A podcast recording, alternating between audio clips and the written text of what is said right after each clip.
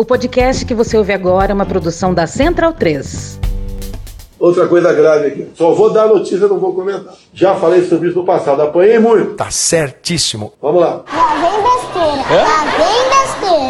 Relatórios oficiais do governo do Reino Unido sugerem que os totalmente vacinados estão desenvolvendo a síndrome de imunodeficiência adquirida muito mais rápido que o previsto. Recomendo ler a matéria. Não vou ler para vocês aqui porque posso ter problema com a minha live. Eu não quero que caia a live aqui. Eu quero dar informações concretas. Caralho! Facebook e o Instagram excluíram a live do presidente Jair Bolsonaro da última quinta-feira. A empresa enviou nota dizendo que as políticas não permitem alegações de que as vacinas de Covid Covid-19 matam ou podem causar danos graves às pessoas. A Sociedade Brasileira de Infectologia e a Associação Médica Brasileira lançaram uma nota para rebater a afirmação do presidente. Segundo a nota dos especialistas, não se conhece nenhuma, repito, nenhuma relação entre a vacina contra a Covid e o desenvolvimento da AIDS. As entidades ainda reforçam que pessoas que têm a síndrome devem ser vacinadas, inclusive com a dose de reforço. O senador Renan Calheiros, do MDB, vai incluir no relatório final da CPI da Covid um pedido para que o Supremo Tribunal Federal determine o banimento de Bolsonaro das redes sociais. Seguindo o que já haviam feito ali o Facebook, o Instagram,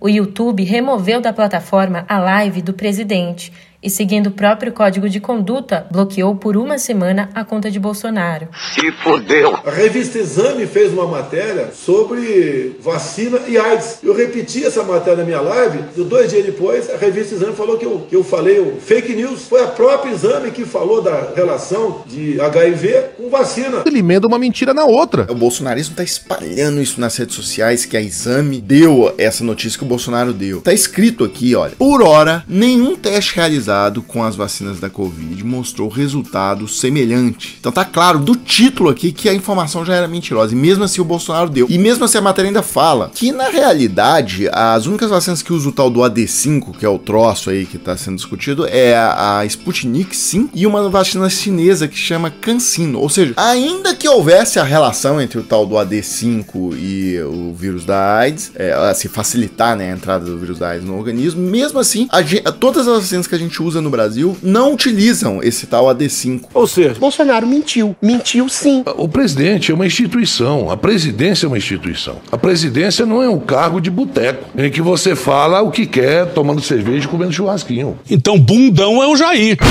Medo e delírio em Brasília. É uma canalice que vocês fazem. Olá, bem-vindos ao Medo e Delírio em Brasília com as últimas notícias dessa bad trip escrota em que a gente se meteu. Bom dia, boa tarde, boa noite! Por enquanto. Eu sou Cristiano Botafogo e o Medo e Delírio em Brasília, medo e delírio em Brasília.wordpress.com é escrito por Pedro Daltro. Esse é o episódio dias 1024 a 1030. Ah, é? Foda-se. Fica no rabo, gente. Ó, oh, como o cara é grosso. Bora passar raiva? Bora. Bora! Bora! Bora! O enterro adiado do Guedes. Vamos cronologicamente. Malu Gaspar no Globo no dia 23. A ofensiva sobre Jair Bolsonaro para convencê-lo a dobrar a equipe econômica e quebrar a regra do teto de gastos é mais uma que Jair Bolsonaro ganha. Ampliando as despesas do governo no ano da eleição. Pode isso, Arnaldo! Começou na sexta-feira da semana passada, dia 15 de outubro. Na manhã daquele dia, todos os ministros foram convocados para uma reunião de última hora no Palácio do Planalto. Bosta, estrume, bosta, bosta, bosta, puta bosta, hemorroida. Paulo Guedes não estava em Brasília. Simulou uma contusão na mesma hora. Atenção, Paulo Guedes. Voltava dos Estados Unidos, onde fora participar de reuniões do G20 e do FMI. Na pauta da reunião estava o novo programa social do governo. Uma vez no palácio, o chefe das comunicações, Fábio Faria, apresentou slides com imagens e números que mostravam aos presentes o avanço da miséria e da fome no país. Tu tava fora do Brasil, irmão? Pois é, ao que parece, o governo foi apresentado à fome. Em setembro desse ano, Bolsonaro jurava que os brasileiros estavam comendo demais. E a culpa da inflação era de quem ficou em casa e acabou comendo mais e engordando. Aumentou a inflação no Brasil. Não vou negar que aumentou a inflação de alimentos. O cara ficou mais em casa. Aí você tá falando, não, o pessoal passou fome. Olha, muitos brasileiros passam mal, sei disso. Alguns passam fome, sim, passam fome. Mas a média de que passou a comer mais foi bem maior. Instituto Tirei do Cu. Os dados que você quer. Se você perguntar em casa que está assistindo agora, ou olhar para você e lembrar como você pesava no passado, como você pesou agora, como na média todo mundo engordou um pouco mais. Mas é uma realidade, é uma realidade. Agora, a inflação é função disso. Caralho! Mano, corra, rapaz. E vale lembrar que lá atrás, em julho de 2019, num café da manhã com jornalistas estrangeiros, o presidente dizia que não existia fome no Brasil. Falar que se passa fome no Brasil é uma grande mentira. Passa-se mal, não come bem. Aí eu concordo. Agora, passar fome não. Você não vê gente mesmo pobre pelas ruas com, com fios esqueletos como a gente vê em alguns outros países aí pelo mundo. E foi por declarações como essa que o café da manhã com jornalistas foi suspenso. Está cancelada. Volta para Malu Gaspar. O objetivo era bem claro: convencer o presidente de que, se as projeções se confirmassem, nenhum dos presentes naquela sala com planos eleitorais teria vida fácil. Eu acho é pouco. Chupa que a cana é doce, meu filho. A começar do próprio Faria, que pretende se candidatar ao Senado pelo Rio Grande do Norte no ano que vem. É melhor a gente ter um presidente que é o que ele é, que é verdadeiro, com erros e defeitos, ou ter um cara fake lá? Fake. Pois é, todo mundo pensando em eleição. Prioridades, né? Ao discurso de Faria se somou a fala de Onyx Lorenzoni. Parece nome de chuveiro, mas não é nome de chuveiro. Que reforçou a tese de que a condução da economia por Paulo Guedes havia se convertido em um desastre social e político. Que é isso? Pois é, a situação do Guedes é tão ruim, mas tão ruim, que a sua gestão é considerada desastrosa até pelo deputado com nome de chuveiro. E que, para minimizar os seus efeitos sobre a imagem deles, era preciso acionar o botão das despesas e destravar o lançamento do programa social vitaminado, ensaiado desde o ano passado. Dinheiro! É, ensaiado desde o ano passado, mais ou menos, né? Até 2022, no meu governo, está proibido falar a palavra Renda Brasil. Não vai ter isso. Daqui até o fim do meu governo, não vai ter mais Renda Brasil. Acabou. Pois é, mas a realidade se impõe. E é só mais uma demonstração do quão perdidos eles estão. A, a fala que vai a seguir é do Guedes de sábado, há poucos dias. Nós somos o país que menos caiu, mais rápido voltou e está crescendo mais do que a média do mundo inteiro. América Latina, eh, Europa, eh, países avançados. Então, nós fizemos um trabalho, justamente com o apoio do presidente, que botou o Brasil em pé. O Brasil está caminhando e vai crescer 5% esse ano, mais de 5% esse ano. Então, quando nós estamos caminhando, alguns ficaram para trás. Boa, boa, boa, Telex. Boa, boa, boa, Telex Free. Paulo Guedes falou em crescimento de 5% ou mais esse ano. E é muitíssimo preciso considerar que a enorme maioria disso aí é retomada da queda do ano passado. Em termos reais, o Brasil não está crescendo quase nada. E para além disso, olha isso aqui. O Itaú Unibanco, o maior banco do país, reduziu as expectativas sobre o desempenho da economia brasileira e passou a prever uma recessão no ano que vem. Segundo a projeção do banco, o PIB deve cair 0,5% em 2022. A previsão anterior era de um crescimento de 0,5%. Pois é, as previsões do Guedes estão um pouco diferente disso. O Guedes tem um histórico de previsões acertadíssimas. O coronavírus, que é um problema que veio de fora e que por si só não tem o impacto suficiente para derrubar a economia brasileira. Errou! Isso aí só pode ser porque o Itaú é um maldito de um comunista. Não havia nenhum representante do Ministério da Economia na reunião, mas aliados de Guedes logo o avisaram do que estava em curso no palácio, chamando a apresentação de Faria de show da fome. Pois é, se filho da puta voasse, não se veria a luz do sol. Uma das muitas estampas a Lucy Crazy da loja do Medo e Delírio. Visite loja.medoedelirioembrasilha.com.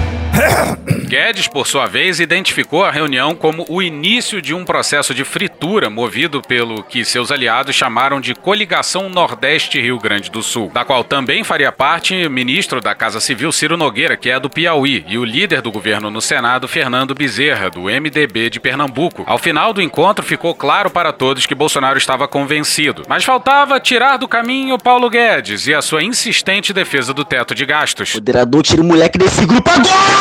Tanto para os ministros da ala política como para o próprio presidente da República, a equipe econômica se convertera num obstáculo inconveniente. Para eles, o tempo para que Guedes entregasse a prometida recuperação da economia havia se esgotado. Dizer a esse ministro que ele tem tempo ainda para se redimir. Tem tempo ainda. Ou melhor, acabou o tempo dele.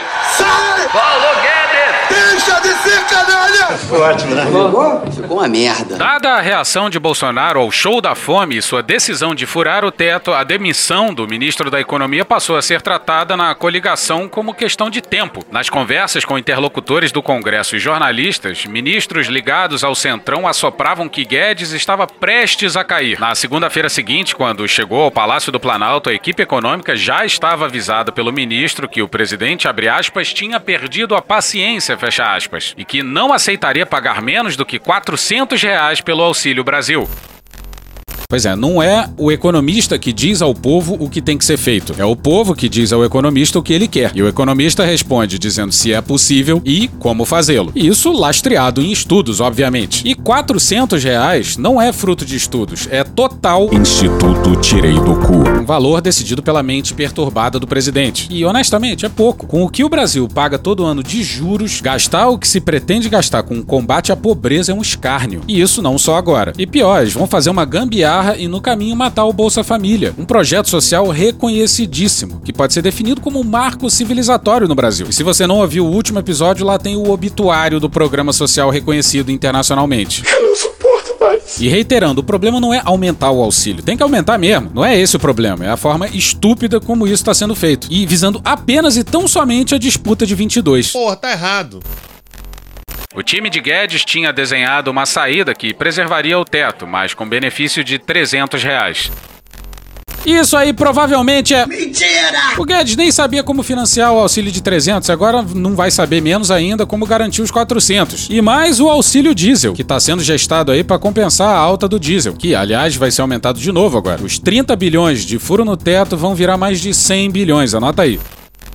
Mas Bolsonaro não queria saber. Acreditava que a inflação já havia comido boa parte desse valor e disse que estava disposto a assumir os riscos da escolha de furar o teto. E os conselheiros do presidente, que estão aconselhando a pular cerca e a furar teto, vão levar o presidente para uma zona de incerteza, uma zona de impeachment, de responsabilidade fiscal. A equipe econômica já estava às voltas com um impasse, porque o próprio governo decidira jogar ao mar a reforma do imposto de renda em tramitação no Senado. Pior do que uma decisão mal tomada é uma indecisão.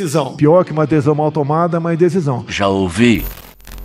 Pois é, o novo programa dependia da reforma do imposto de renda e o governo desistiu. E é por isso que o Guedes não sabia nem como colocar de pé os 300 reais. Nem Bolsonaro, nem os líderes do governo na casa toparam levar adiante a cobrança de impostos sobre dividendos. Por que será? E a proposta foi para a gaveta do relator, Ângelo Coronel, do PSD da Bahia. Pois é, onde já se viu taxar mais os mais ricos? Malditos comunas!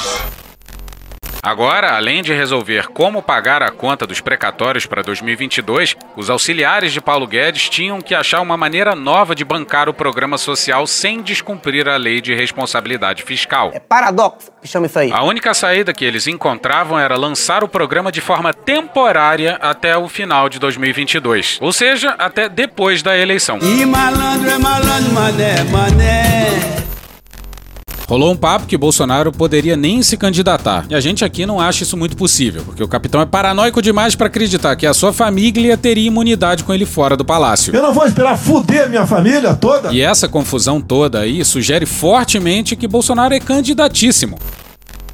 Ainda assim, houve desconforto na equipe de Guedes, que temia a reação do mercado ao estouro do teto. Só que, na terça-feira, quando Paulo Guedes foi a público admitir que a decisão do governo era conseguir uma licença para gastar 30 bilhões fora do limite, conseguiu desagradar a todo o resto do governo. Mas, por outro lado, pede um waiver, pede uma licença para gastar Pois é, exatamente o governo do. E conhecereis a verdade, e a verdade vos libertará.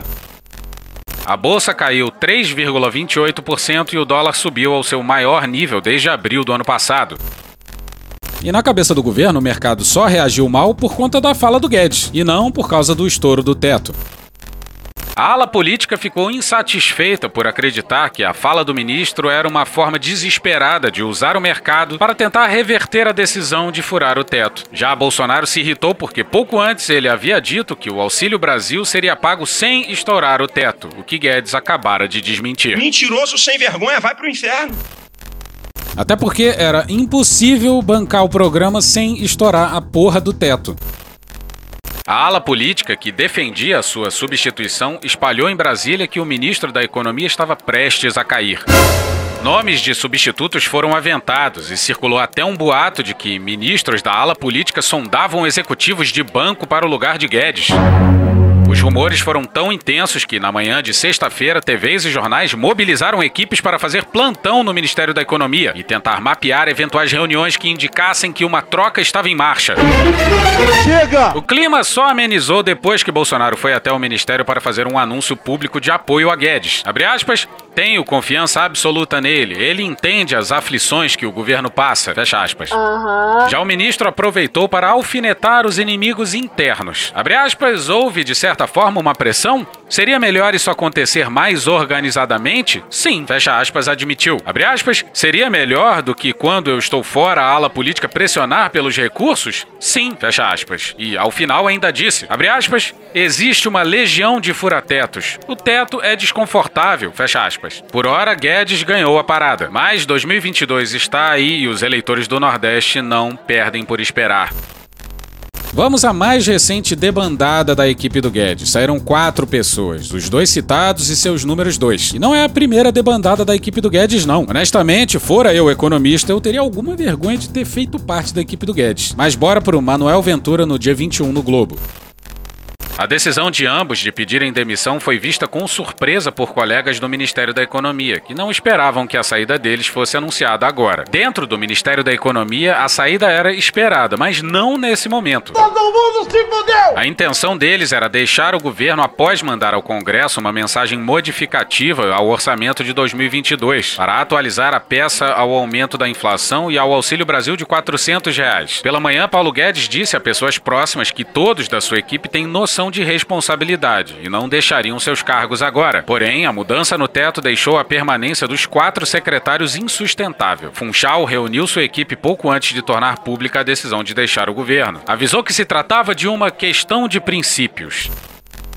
Deu também por aí que eles haveriam alegado motivos pessoais. Mas, seja qual for a desculpa, a razão de fundo estava óbvia. Mas agora. Agora vem cá, então tá. O governo fez o que fez em três anos e o sujeito se atenta para princípios agora, por conta de uma questão fiscal. Ah!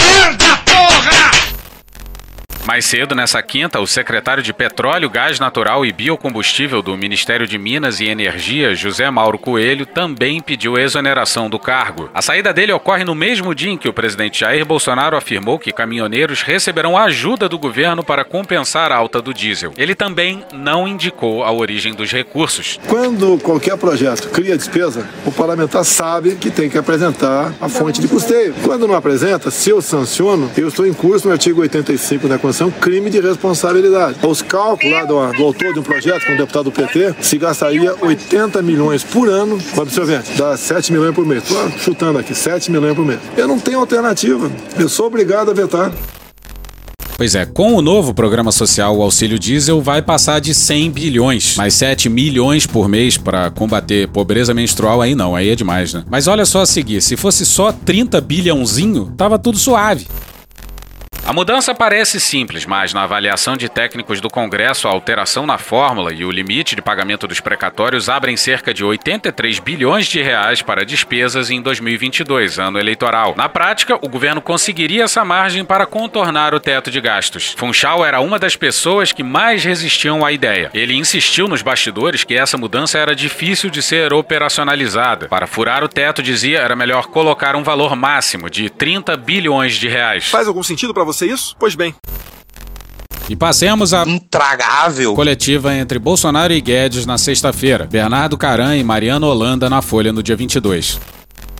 Após a crise aberta em torno dos gastos com o Auxílio Brasil, substituto do Bolsa Família, Guedes indicou que o governo vai pisar no freio na austeridade fiscal. Para ele, é preferível haver um ajuste menos intenso e um abraço social Abraço um pouco mais longo. Jura? Tava fora do Brasil, irmão? Abre aspas, eu estou errado de não pedir demissão porque vão gastar 100 a mais no benefício do Auxílio Brasil, 30 bilhões de reais. As despesas do governo são de 1,5 trilhão de reais. Eu devo pedir demissão porque estão gastando 30 bilhões de reais a mais? Fecha aspas. Pois é, os seus auxiliares pediram para sair justamente por causa disso. Pede pra sair! Pede pra sair! Ou esse ministro se enquadra ou ele pede pra sair. Tá aí, ó. Abre aspas, os dois secretários que pediram para sair é natural. Eles querem que fique nos 300 reais dentro do teto. A ala política, olhando para os mais frágeis, pede mais. Deve haver uma linha de equilíbrio aí. Primeiro que está implícito aí que a outra ala, que não a política, está considerando menos os mais frágeis. E segundo que, ah, claro, Arthur Lira, Ciro Nogueira, Onyx Lorenzoni e companhia estão se preocupando demais com os mais pobres. Com certeza. Abre aspas, temos que escolher. Vamos tirar 10 em fiscal e 0 em social? Abaixa um pouco a média do fiscal e aumenta do social. Eu detesto furar teto, mas não estamos aqui para só tirar 10 no fiscal. Nós fomos um dos governos que menos gastaram, então temos de pensar no social também. Fecha aspas. Pois é, fomos um dos governos que menos gastaram, eis a confissão. E tá aí o desmonte que não deixa mentir. O Estado pode ser mais facilmente um indutor de crescimento. Foi e é assim em muitos lugares do mundo. O Estado pode mais facilmente absorver riscos de investimento. E no Brasil a economia não avança porque exatamente esse indutor do crescimento se orgulha de gastar pouco. Gasta pouco e gasta mal, porque a taxa de investimento tá lá embaixo. Mas a parte que vai seguir é maravilhosa. O ministro ressaltou que a turbulência criada nos últimos dias é fruto de um colapso de comunicação do governo, além de falta de boa vontade e tolerância com a gestão Bolsonaro. Tu ouviu isso? Não é possível. Porra. Para os integrantes do governo, tudo é um problema de comunicação. Vocês falam de laudos psi, la, é, laudos psi, é, de, tá, de psico, é, la, laudos aí. Para ler pipo de ler pipo de ler pipo de crack. E Guedes deixou claro que teve gente sondando para o seu cargo, e isso foi feito com o aval presidencial. Mariano Holanda e Bernardo Caran na Folha no dia 22. Abre aspas. Sei que o presidente não pediu isso, porque acredito que ele confia em mim e eu confio nele. Mas não devia. Mas sei que muita gente da ala política andou oferecendo o nome e fazendo pescaria. Fecha aspas. E a porrada tá lambrando ainda. Guedes, inclusive, mencionou o nome do Mansueto. E Guedes sabe disso porque o Mansueto o avisou. Eita porra. Lauro Jardim no Globo no dia 25. De acordo com o que Guedes tem dito a interlocutores, foi o próprio Mansueto quem lhe avisou da articulação. Mil críticas ao Mansueto, mas nem fudendo ele toparia ser o ministro da Fazenda do Bolsonaro a essa altura do campeonato. Aí dá pra generalizar mais a pergunta: quem toparia esse pepino? Pepino de novo! De novo! Em 2019 ele aceitaria rindo, como todo liberal brasileiro. Mansueto não achava nada demais um presidente que louva torturador, com a agenda ambiental mais retrógrada do mundo, uma política de costumes reacionária, sem qualquer plano de governo para saúde, educação e ciência. Ah, mas agora em 2021 com o teto caindo, ah, não, aí não. Ah, não, aí não, aí ele extrapolou. Guedes diz a quem quiser ouvir o nome do ministro que foi o comandante dessa operação Bola nas Costas. Mas o tal ministro da ala política ligou na sexta-feira prestando solidariedade a ele depois de um agitado dia de rumores sobre sua permanência no cargo. A gente fica na dúvida entre o Ciro Nogueira e o Onyx, mas dada a ligação de solidariedade, a gente aposta no Onyx. Alguém consegue fazer o lockdown dos insetos? Mas passemos às falas presidenciais. E aqui vamos poupar você da voz do presidente. Então as aspas vão pro Lombardi. Mentira, porque a gente não conseguiu achar as aspas, então a gente meteu essa. É o locutor delirante do Brasil, o famoso Lombardi. Abre aspas, Guedes é uma pessoa que conheci bem antes das eleições, nos entendemos muito bem. Tenho confiança absoluta nele e ele também entende as aflições que o governo passa. Deixo claro a todos os senhores, esse valor de 400 reais decidido por nós tem responsabilidade. Não faremos nenhuma aventura, não queremos colocar em risco nada do tocante à economia. É uma pessoa que conheci bem antes das eleições, que nós nos entendemos muito bem. De novo isso? Tenho confiança absoluta nele e ele também entende as aflições que o governo passa. A minha vida aqui é uma desgraça, é problema o tempo todo, não tenho paz pra absolutamente nada. É pouco, é pouco. Mas eis o que deu o conjunto da obra dos últimos dias. Bora pro Clayton Castellani na Folha no dia 22. A Bolsa de Valores brasileira teve a pior semana desde março de 2022, quando o Brasil sofreu o primeiro baque da pandemia. O Ibovespa recuou 7,28% na semana encerrada nessa sexta, dia 22. Na semana encerrada em 20 de março de 2020, a queda foi de 18,88%. Em 2021, o índice acumula queda de 13,15%. Todo mundo se fudeu! De novo! E isso porque o Guedes teve que fazer essa coletiva ridícula. Imagina se não tivesse feito. E olha só. Olha isso aqui, ó. A pedalada virou drible fiscal. Pelo plano aprovado nessa quinta pela Comissão Especial da Câmara, que analisa a proposta, a Constituição será alterada para que o teto seja corrigido anualmente pelo IPCA, o Índice Nacional de Preços ao Consumidor Amplo, acumulado em 12 meses de janeiro a dezembro. Atualmente, o período usado como base para o limite anual considera o IPCA acumulado em 12 meses até junho do ano anterior. Casuísmo. Agora imagina o Haddad sugerindo essa mudança justamente em ano eleitoral. E o PT, hein? Dedo no cu e gritaria. E, ao que parece, o Fux Luiz Fux, ministro. vai entregar o combinado. Um grande acordo nacional com o Supremo, com tudo. Para abrir ainda mais espaço no orçamento, também serão retirados do teto de gastos do próximo ano recursos destinados ao pagamento de precatórios, que será parcialmente adiado. A PEC cria um limite para despesas com sentenças judiciais dentro do teto. E o problema não é parcelar precatório. O problema é. Uma hipocrisia generalizada. O problema é que esse pessoal julgaria isso um absurdo se viesse de qualquer outro governo. E o problema também é isso via de um grande acordo com o STF e não via Congresso. Do Vinícius Torres Freire na Folha no dia 21. O preço da sua comida, da sua gasolina ou do seu diesel vai aumentar ainda mais por causa da besteirada mais recente de Jair Bolsonaro, Paulo Guedes e de seus amigos do Centrão. Se gritar, pega centrão. Não quer dizer que hoje exista centrão. Nem reconheço hoje a existência desse centrão. Mas isso ainda pode ser desgraça pouca. Não, brother. Essa gente está encomendando uma recessão para 2022. Juros ainda mais altos, Selic a 11, 12%, mais fome, pouco emprego. Virou passeio! Puta que pariu, Marquinho. E mais inflação. E lá vem mais! Querem aplacar os males da inflação, mas vão acabar contratando mais inflação. As consequências do tratamento não podem ser mais danosas que a própria doença. Bora para a matéria não assinada no Globo no dia 22, intitulada Mais inflação e juros. Elevar teto de gastos para pagar auxílio terá efeito bumerangue e prejudicará os mais pobres, avaliam economistas. A alta do dólar e a pressão fiscal com o aumento das despesas do governo devido à mudança no teto de gastos para pagar auxílio de 400 reais prometido pelo presidente Bolsonaro há pouco mais de um ano das eleições levam bancos e consultorias a projetarem mais inflação e aumento acima do previsto nas taxas de juros. Fudeu. Algumas casas projetam juros acima de 10% em 2022 e o estouro da meta de inflação além deste ano, também em 2022. Resultado, os mais pobres, que deveriam ser os beneficiados pela medida do governo poderão acabar sendo os mais prejudicados, pois a inflação corrói o valor do dinheiro, especialmente da população alvo do auxílio prometido. Deixa cada um se fuder do jeito que quiser. E toda a economia sofre com altas nas taxas de juros. A única alternativa do Banco Central para tentar conter os aumentos de preços já elevados. Volta pro Vinícius Torres Freire na Folha.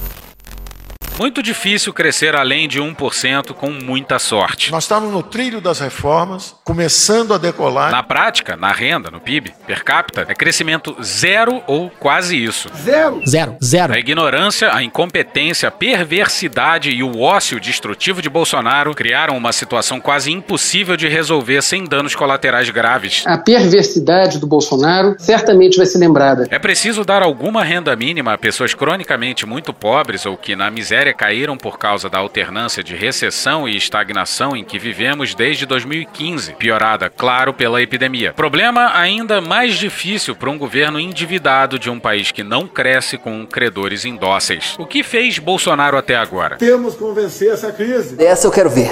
Não, não quero ver, não. Vai ter um novo reajuste de combustível? Certamente teremos. Por que, que eu vou negar isso daí? Estou buscando solução. Não, não parece. Um auxílio de 400 reais para caminhoneiros, que vai estar abaixo de 4 bilhões de reais por ano, dentro do orçamento. Daí fica o mercado nervosinho. Se vocês explodirem a economia do Brasil, o pessoal do mercado, se você prejudicar também. Quer acreditar na minha palavra ou na Mira Leitão? É igual a questão da saúde. Quer acreditar no médico, quer acreditar no William Bonner. Fora Bolsonaro, genocida. Eu saindo daqui resolve o problema? Sim! Tem certeza que resolve o problema saindo daqui? Não cura, claro que não cura, mas ajuda. Tá cara a gasolina? Tá cara a gasolina, tá caro o diesel, tá caro o diesel. Flashback. A gasolina tá barata. O gás de cozinha tá barato. End of flashback. Mas tá bem mais barato que lá de fora. E daí? Caguei. Deve ter outro aumento de combustível? Deve ter outro aumento de combustível. Não precisa ser mágico para descobrir isso aí. O que fez Bolsonaro até agora? Deixou que a coisa explodisse. Inventou uma gambiarra de última hora, uma mutreta desenhada nos joelhos, para não dizer outra coisa. Para os donos do dinheiro, que são também o grosso dos credores do governo, trata-se de um sinal de que a dívida pública vai crescer sem limite. Um resultado dessa baderna é visível, por exemplo, no Ibovespa, que despenca. A menção ao Ibovespa é apenas um exemplo para provocar. Se a leitora acha que essa queda é assunto apenas de quem tem dinheiro em ações, está enganada. Você está enganada. Você que está enganada, minha filha. Calma, calma, calma, relaxa. Esse é apenas um aspecto de um problema de fundo, uma desconfiança no crescimento futuro do país e na capacidade do governo de pagar sua dívida sem inflação. Ou seja, um problema de descrédito, de falta de crédito, o que se traduz em cobrança de taxas de juros mais altas para financiar o governo e tudo mais no país, além de fuga de dinheiro, ou seja, dólar mais caro. Juro em alta significa desvalorização geral dos ativos. O problema estava evidente desde 2020. Em agosto do ano passado, com a popularidade em alta, Bolsonaro largou o assunto para lá. De março de 2020 a setembro deste 2021, dedicou-se a promover o golpe, a agravar o morticínio da epidemia e as suas manias reacionárias ou imbecis, armas, nióbio, trânsito selvagem, Cancún e Angra dos Reis, etc. Com a popularidade nas mínimas e sem ter o que apresentar na campanha eleitoral, resolveu agora chutar o pau do teto de gastos. Na prática, qualquer governo poderia propor uma revisão quando quisesse, desde que tivesse votos no Congresso. A questão maior era administrar a reação de credores da dívida pública e investidores em geral no país. Bolsonaro e Guedes devem propor uma mudança na fórmula de reajuste do aumento de despesas. As datas de cálculo do reajuste, os diferentes índices que indexam a despesa pública de fato causam problemas. Em tese, seria uma ideia razoável. No caso, é apenas um casuísmo. Casuísmo. Improvisado para que se possa aumentar o limite de gastos no ano eleitoral de 2022. Um aumento bastante para pagar o substituto piorado do Bolsa Família, o Auxílio Brasil, e as emendas paroquiais dos parlamentares, sem que se faça cortes em qualquer outra parte do orçamento. Esse tomar lá da cá é um negócio assim, sabe, para quem não está envolvido no tomar lá da cá, eu vou usar uma palavra até que é um pouco dura. O que, que é dura? Mas chega a ser nojento. Não aceitaremos o toma lá da cá e nem imposição partidária para escolher o nosso time de ministros. Deu errado.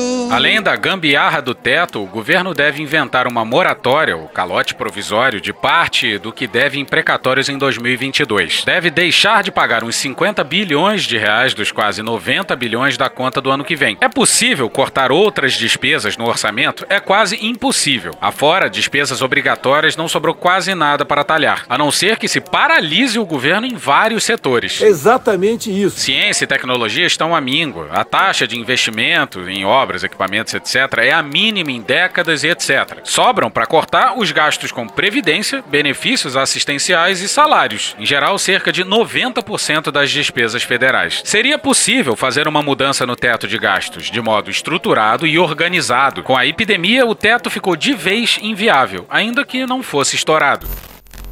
E a gente já disse isso por aqui. O teto de gastos é como você botar uma coleira apertada no pescoço de um filhote. Não tem como dar certo. Não tem como não dar errado. Vai dar errado. Isso com uma pandemia em cima, então. Porra. Essa alteração daria em tumulto grande, de qualquer modo, mas feita de modo competente e crível, acompanhada de outras mudanças importantes na economia e na cobrança de mais impostos, talvez passasse sem danos mutilantes. Pois é, mas o problema é que a gente vive numa quadra da história em que, para metade do país, imposto é roubo. E ai do governo se ousar aumentar impostos. O brasileiro já paga muito imposto, é fato isso. Mas tempos de crise são tempos de crise e dá para aumentar a taxação de certos estratos de renda. Grandes fortunas, maior progressividade no imposto de renda, heranças e dividendos, por exemplo.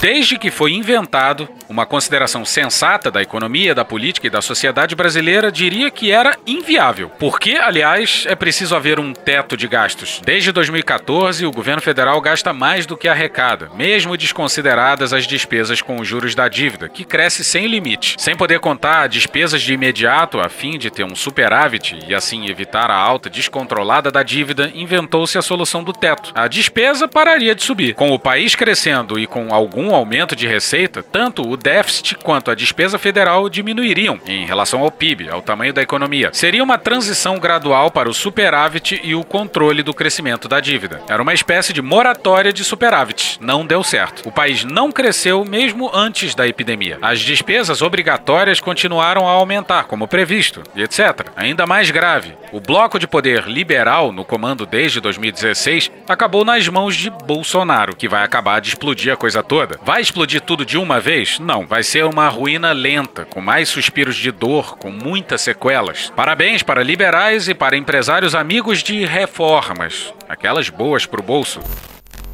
Que Deus tenha misericórdia dessa nação. E hoje ficamos por aqui. Veja mais, muito mais em medo o blog escrito por Pedro Daltro. Esse episódio usou áudios de Sam Puncher, Poder 360, Programa Silvio Santos, Arquivo X, CNN Brasil, TV Brasil, Podcast Boletim Folha, Podcast ao Pé do Ouvido, Costinha, UOL, Rádio Band News FM, Desmascarando, Jovem Pan, Programa do Datena, Choque de Cultura, Carla Bora, Rede Globo, Rede TVT, Opaío, Flow Podcast, TV Câmara, Cartoon Network, Elevated Jam Tracks, SBT News, Petit Jornal, Regina Roca, Dom e Juan, Billy Madison, Um Herdeiro Bobalhão, Capitão Falcão, Metrópolis, Nosferato Sound Effects, Gustavo Mendes, Intercept Brasil, Programa Cadeia, Canal Meio, Tropa de Elite, Falha de Cobertura, Wade Petrópolis, The Office, Globo News, Chico Botelho, Podcast Panorama CBN, Diogo Defante, Silvio Matos, TV Pública de Angola, Hora do Rush, Laila Brandão, Side Bamba, Portal Uai, Meteoro Brasil, TV Alerge, Jornal Nacional, Drauzio Varela, Porta dos Fundos, TV Brasil Gov, Podcast o Assunto, Programa ND Notícias, Luísa Marilac, Felipe Ferreira e Hermes e Renato. Thank you! Contribua com a nossa campanha de financiamento coletivo. É só procurar por Medo e Delírio em Brasília no PicPay ou ir no apoia.se barra Medo e Delírio. Porra, doação ao caralho, porra. Não tem nem dinheiro pra me comprar um jogo de videogame, morou, cara? Pingando um capilé lá, vocês ajudam a gente a manter essa bagunça aqui. Assine o nosso feed no seu agregador de podcast favorito e escreve pra gente no Twitter. A gente joga coisa também no Instagram e no YouTube. E o nosso Faz Tudo Bernardo coloca também muita coisa no Cortes Medo e Delírio no Telegram. E agora a gente também tem uma loja, loja.medo delírio em Brasília.com.br. Eu sou Cristiano Botafogo, um grande abraço e até a próxima. Bora passar a raiva junto? Bora! Permite uma parte? Não lhe dou a parte. Não lhe dou a parte. Vocês sentiram na pele o ano passado e também no começo desse ano. O que é ter um governador ou um prefeito que não tem qualquer amor ou responsabilidade com a liberdade. Estão vendo agora também a exigência por parte de alguns poucos governadores, eu espero que não aumente esse número, e de alguns poucos prefeitos, exigindo o passaporte vacinal. Nós temos aqui o nosso ministro da Saúde, que mesmo vacinado com a segunda dose, contraiu o Covid. Naquela missão nossa nos Estados Unidos, outras pessoas da minha comitiva que estavam vacinados, com a segunda dose, inclusive, contraíram o vírus. É uma grande interrogação ainda essa questão da Covid-19. O que, que nós fizemos? Começou antes do Queiroga. Ofertamos a todos no Brasil a possibilidade de se vacinarem. E deixa bem claro: esse ofertamento não quer dizer que a vacina seja obrigatória. Nós jamais defenderemos a obrigatoriedade da vacina.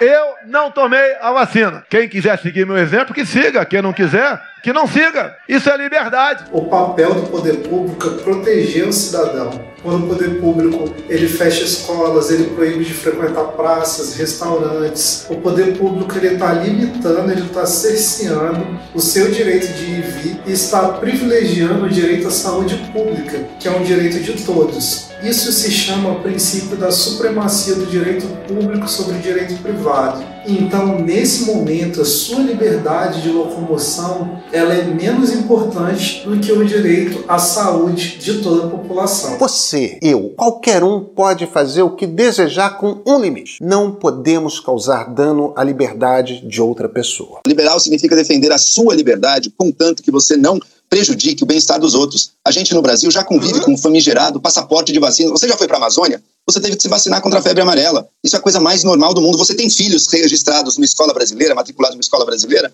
você tem que dar carteirinha de vacinação. É por isso que o Brasil é um sucesso com relação às vacinas e é por isso que os Estados Unidos está com taxas de negacionistas de vacinas altíssimas. This is a country that uh, that respects uh, individual freedoms. Um, but people aren't free to harm others. And I would say that, you know, by individuals refusing to mask and refusing to social distance, refusing to vaccinate, uh, get vaccinated, they are pl- certainly placing themselves at risk, but they're placing those around them at risk. Porra. Porra. Porra. Porra! Putinha do poço. Problemas. Pornô. Pornô. Paralelepípedo de crack. Paralelepípedo de crack. Paralelepípedo de crack. Presidente, por que sua esposa Michele recebeu 89 mil de Fabrício Queiroz? Parte terminal do aparelho digestivo. Pum. Que bom do bom. Agora, o governo tá indo bem. Eu não errei nenhuma. Eu não errei nenhuma.